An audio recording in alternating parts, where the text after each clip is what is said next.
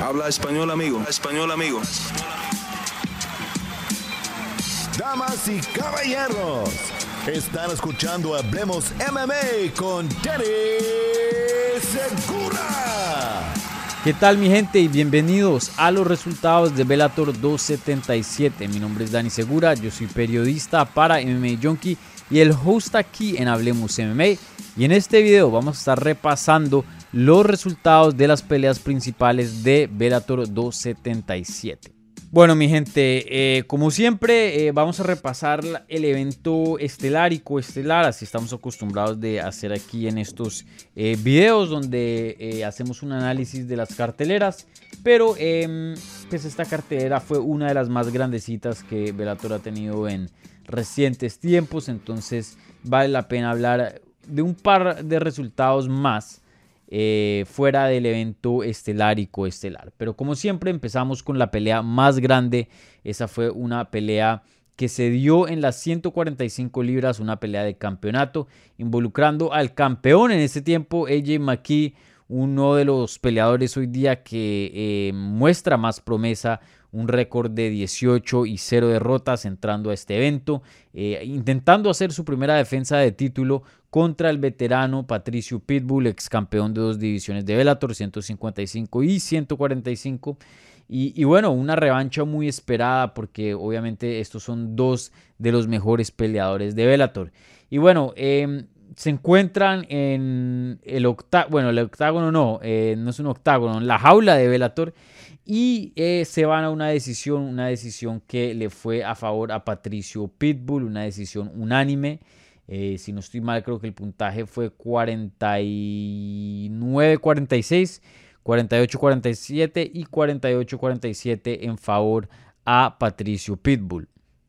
Y, bueno, no es un resultado que, que me sorprende. Yo eh, tuve el puntaje de 49-46. Algunas otras personas vi que también lo tuvieron, pero creo que la mayoría estaban en un 48-47. Eh, para mí fue una pelea que ganó Patricio Pitbull relativamente cómoda. La verdad no comparto el sentimiento de, de muchas personas que pensaron que esta pelea estaba muy reñida y que era 2 y 2 y que ese quinto round estuvo súper reñido también. Eh, no me pareció, me pareció que Patricio Pitbull ganó el primer round cómodamente. Me pareció que ganó el segundo round también eh, cómodamente. Me pareció que gana el tercer round. Ese sí estuvo medio cerrado, pero me parece que hizo lo suficiente para ganarlo. Y me parece que, gana el cuarto. Tiene los mejores momentos, hace el, daño más grande. Y el quinto también me parece que lo ganó. Entonces para mí, por eso eh, pensé que un 49-46 era un puntaje adecuado. De pronto ese quinto round sí pudo haber sido para McKee porque tuvo un par de takedowns. Eh, y de pronto el 48-47 se los acepto. Pero más allá de un puntaje que no sea a favor de, para Patricio Pitbull, o sea, un puntaje que eh, favorezca a AJ McKee, eso sí no estoy de acuerdo. No veo cómo alguien pueda juzgar esta pelea en favor a McKee. La verdad que me pareció un, un desempeño eh, relativamente limpio y cómodo, una victoria bien cómoda para Patricio Pitbull. Y, bueno, eh, más allá de, lo que vimos en cuanto a la pelea, ya hablando de, lo que significa este resultado, no es un resultado que para mí sea un resultado sorpresa, pero creo que para muchas personas sí. Muchas personas ya, empezaban a hablar de AJ McKee contra Alexander Volkanovski, ¿Qué pasa si termina su contrato con Bellator? Que le quedarían como tres peleas más. Eh, bueno, dos si hubiera eh, contando esta pelea. Eh, y bueno, si se va a UFC, esto, lo otro, el potencial que tiene para ser estrella. Y, mucha gente se estaba olvidando que tenía una revancha planillada con Patricio Pitbull, un hombre que no hace mucho tiempo lo estábamos hablando casi que igual a AJ McKee, estábamos teniendo el mismo trato para Patricio Pitbull, obviamente teniendo dos cinturones en 155 y otro en 145, eh, pues ya muchas personas lo, empezaban a comparar con Volkanovski, ya se empezaban a hacer conversaciones de, uy, ¿qué tal si esta pelea la otra? Pierde eh, y, pierde de una manera, eh, estoy hablando de la primera pelea que ellos tuvieron en, en agosto, yo estuve ahí, bueno, estuve porque estuve los primeros días, me dio COVID y luego no pude asistir el día de la pelea y me tocó quedarme encerrado en un hotel. Pero bueno, em, eso fue en Los Ángeles. Eh, pero bueno, eh, el resultado de esa pelea fue un poco, no quiero decir inconcluso, pero sí fue un resultado donde no vimos técnica por técnica, estilo contra estilo, y no vimos una pelea larga donde AJ McKee dominó a Patricio Pitbull y decimos en la revancha, pues bueno, este AJ McKee simplemente está a niveles por encima de Patricio. No, fue, fue una finalización súper, súper rápida en el primer asalto y, no se vio nada más que de eso. O sea, fue...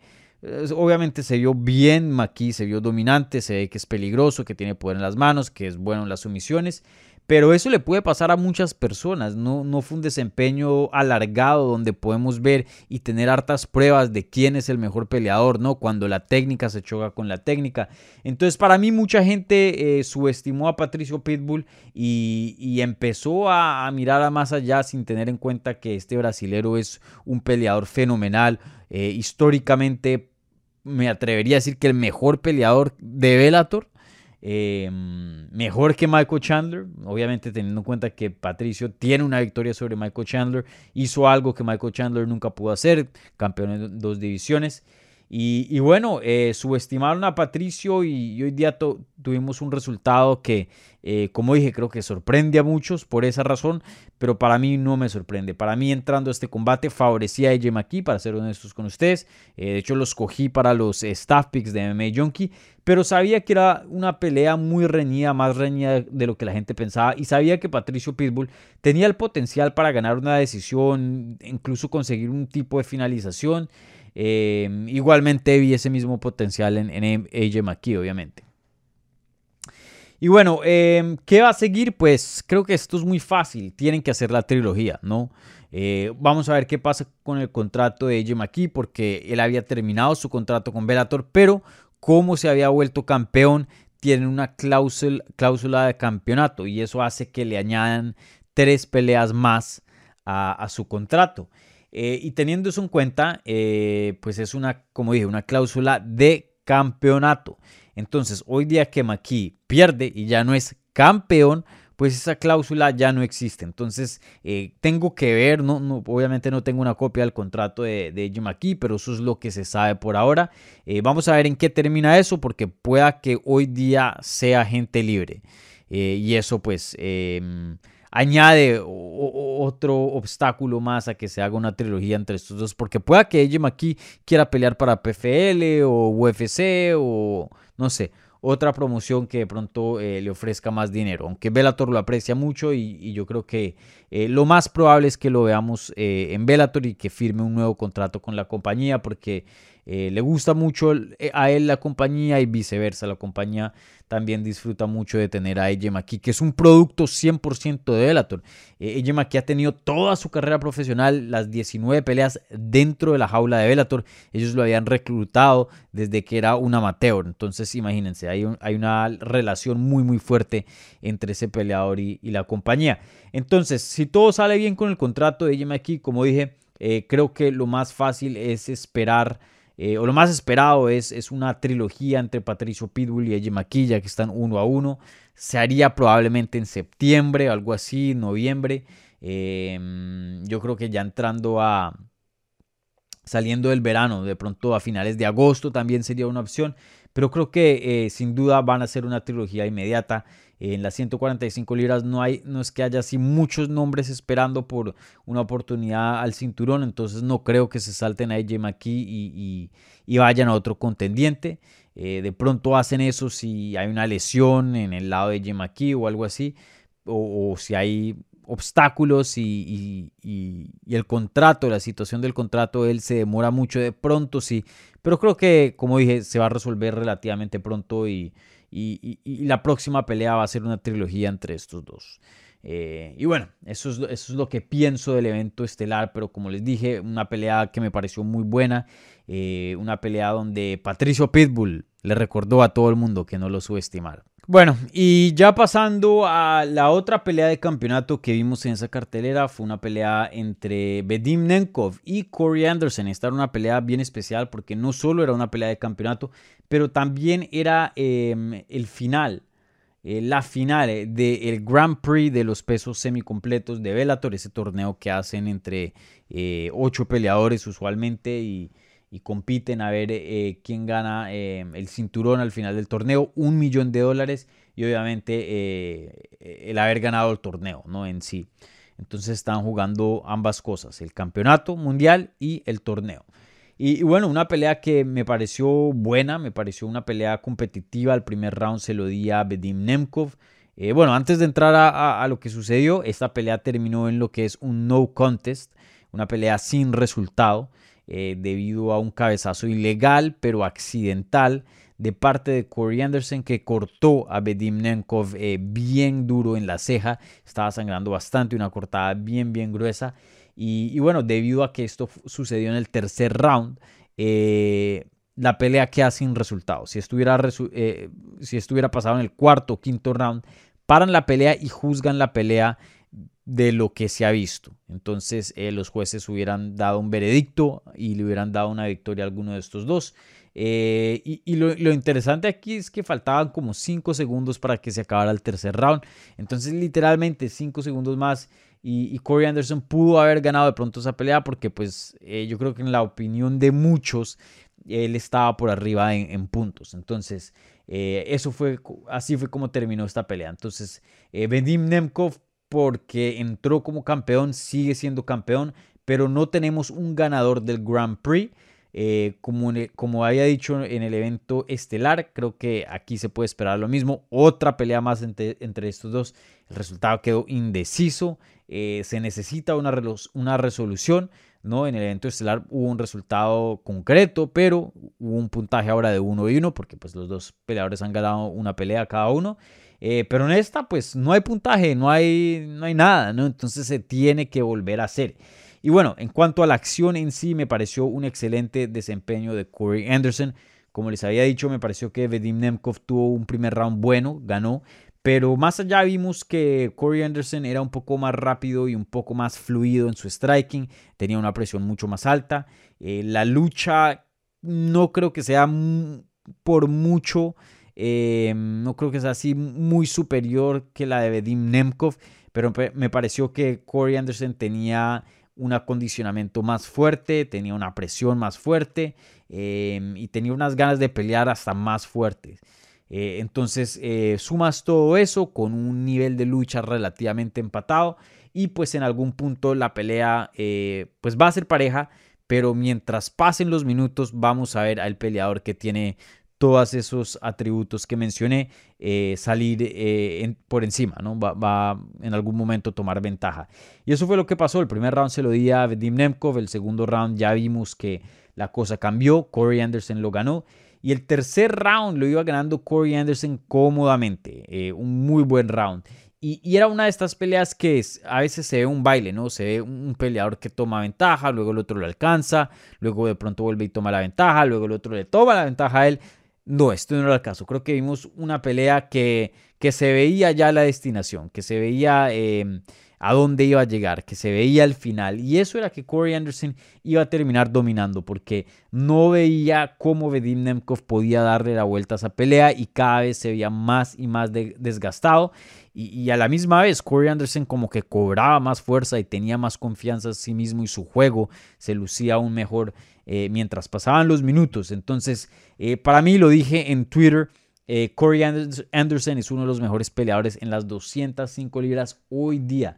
De pronto es algo que mucha gente no quiere escuchar porque no son fans de Corey Anderson. Corey Anderson no es que sea el peleador más querido hoy día en las artes marciales mixtas, pero si nos podemos comparar al top de UFC y tener en cuenta que Corey Anderson se fue de la compañía porque terminó su contrato y, o bueno, creo que UFC lo, lo dejó, si no estoy mal, ese, sí fue un, caso raro. Mm, y, y, se fue como un top 5, si no estoy mal, o por lo menos allá afuera, pero sin duda estaba rankeado entre los mejores 8 peleadores del mundo dentro de UFC. Y hoy día, si vemos eh, los rankings, eh, una pelea con Jan Blachowicz, yo creo que Corey Anderson tiene buen chance ahí, aunque pues Jan Blachowicz ya le ganó, eh, Jan Blachowicz siendo el contendiente número uno. Jiri Prochaska, yo creo que una pelea podría ser muy reñida y, claro que Corey Anderson puede ganar esa. Eh, pronto el favorito Jiri. Eh, luego el número 3, Alexander Rakic. Creo que en esa yo favorezco a Corey Anderson. Entonces eh, sin duda está entre los mejores tres del mundo. Y, y, Glover Teixeira, el campeón de la división, eh, Corey Anderson tiene una victoria sobre él. Si no estoy mal, hasta de pronto es la última victoria que tuvo, eh, perdón, la última derrota que tuvo Glover Teixeira. Entonces, em, como les dije, pueda que ustedes no sean fans de Corey Anderson, pero que Corey Anderson es un buen peleador, un peleador fantástico y un peleador que está entre los mejores del mundo, de eso no me cabe ninguna duda. Y para confirmarles, eh, sí, la última derrota de Glover Teixeira, el campeón actual hoy día en las 205 libras, fue contra Corey Anderson en el 2018. Entonces, eh, ahí tienen, ahí tienen. Sin duda, Corey Anderson, uno de los mejores del mundo. Y, en cuanto a Bedim Nenkov, un peleador que se veía em, muy fuerte, eh, se veía, em, no voy a decir que, que imposible de derrotar o, que se veía no como un, monstruo, un Godzilla, así como eh, Hamzat, la, el persona que ha creado Hamzat. Eh, no, pero sí algo relativamente cercano, o sea, estaba invicto, eh, perdón, no invicto, invicto en Bellator. Un buen récord, 15 y 2, siendo estudiante de Fedor Emelianenko, una esquina tremenda, apenas 29 años de edad. Y, bueno, eh, había dominado a varios peleadores, eh, le había, destrozado a Ryan Bader, le había ganado a Rafael Carvalho, que pues es ex campeón de, de Bellator, también a Leon McGeary, ex campeón de Bellator, a Phil Davis, dos veces le ganó y Phil Davis es una pelea durísima. Entonces eh, también se pintaba para, para bastante, pero creo que Corey Anderson en esta ocasión lo hizo ver bien humano. Entonces eh, felicidades a Corey Anderson, pueda que sea el resultado que, no quería, no sé yo, el, cinturón o el millón de dólares, pero creo que demostró que le puede ganar a, um, Bedim Nemkov, que es un mejor peleador y que Bedim Nemkov eh, tiene debilidades. Entonces, aún así creo que, como dije, no el resultado ideal para Corey Anderson, pero eh, creo que aún así es un muy buen desempeño para, para el peleador americano. Y bueno, rápidamente les quiero hablar de otro resultado. Esta sí no fue pelea de título, pero eh, en mi opinión hasta de pronto el resultado más interesante de la cartelera. Esto es em, hablando de Aaron Pico, un, peleador que a mí me fascina, un peleador que eh, entró a este deporte siendo campeón junior eh, nacional de Golden Gloves, de boxeo. Em, ganó varios torneos em, grandes de, de lucha. Eh, si no estoy mal, clasificó al equipo olímpico y, y, era muy joven, apenas creo que con 21, 21 años de edad, 20 años de edad cuando empezó su carrera. Hoy día tiene 25 apenas y, viene una racha de seis, victorias consecutivas y, bueno, esta última que consiguió fue espectacular. La verdad que la lucha de él es increíble, el boxeo de él es fenomenal. Y, encima de eso, él tiene un motor, y lo había dicho en, Twitter, él tiene un motor que nunca baja de velocidad, nunca baja de revolución. Es tin, tin, tin, tin, siempre, siempre, siempre. Constante trabajo, constante presión, constante poder. Eh, constante velocidad, explosividad. Eh, esto habla de que es un atleta fenomenal, pero encima de eso lo casas con eh, lo que es todas las habilidades y la técnica que le ha aprendido en Jackson Wings, uno de los mejores gimnasios hoy día del mundo. Y hoy día vemos un peleador muy completo, un peleador muy armado, un peleador muy peligroso. Y, y bueno, un peleador que, como había dicho, entró a este deporte con unas expectativas altísimas por su background eh, tuvo unas derrotas bien, bien feas y en algún punto estuvo 4 y 2, que no es un récord muy bueno. Eh, y bueno, eh, desde ese entonces ha conseguido 6 victorias consecutivas y hoy tiene un récord de 10 y 2. Y lo, había dicho en Twitter, ya con dos años de una racha, más de dos años, dos años y medio, de una racha sin perder, 6 victorias consecutivas, sin duda demostrando que está a varios niveles de toda la competencia que le han puesto por encima. Eh, ya se merece un paso, ya se merece un paso. Ya esa etapa de, darle aire, de darle campito para que evolucione, porque es un peleador sin experiencia y esto y lo otro, ya pasamos. Ya se pasó y, hoy día obviamente todavía tiene cosas por que, aprender. Muchos peleadores, de hecho todos tienen muchas cosas por aprender. Este deporte nunca se llega a la perfección. Eh, pero sí ya por lo menos entra a un nivel básico donde yo creo que ya se puede fajar con un top 10 eh, y ya necesita ya nombres que, tengan un poco más de peso, ¿no? No peleadores desconocidos, aunque de pronto uno que otro sea bueno, pero necesitamos ya peleas más importantes de Ron Pico, hasta de pronto un evento estelar, ver los cinco rounds, no sé, pero la hora ya se llegó, 25 años de edad, dos años y medio invicto, seis peleas ganadas eh, consecutivas, eh, ya es hora, ya es hora de que Bellator pruebe a Aaron Pico. De pronto no con una pelea de título, de pronto no con eh, una pelea de eliminatoria al título, con, con alguien top, top, pero sí ya alguien con más nombre, sí ya alguien más respetado, sí ya un veterano. Eh, ya llegó la hora, ya le llegó la hora a Aaron Pico. Bueno, mi gente, y con eso termino el análisis de Bellator 277. Esos fueron los eh, resultados más importantes de esta cartelera. Una cartelera muy buena, una de las mejores que Bellator ha tenido en este año. Así que por favor en los comentarios déjenme saber qué piensan de, estos resultados, de las dos peleas de título, del desempeño de Aaron Pico. Y no se los olvide, denle un like a este video y si son nuevos suscríbanse al canal. Así que muchísimas gracias y nos vemos pronto. Chao.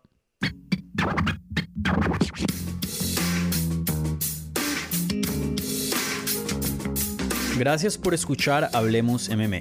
Si les gustó el show, los invitamos a que se suscriban en su plataforma favorita de podcast para recibir episodios semanales. También déjanos tu review o cualquier comentario. Pueden seguir Hablemos MMA en Twitter, Instagram y Facebook en arroba Hablemos MMA.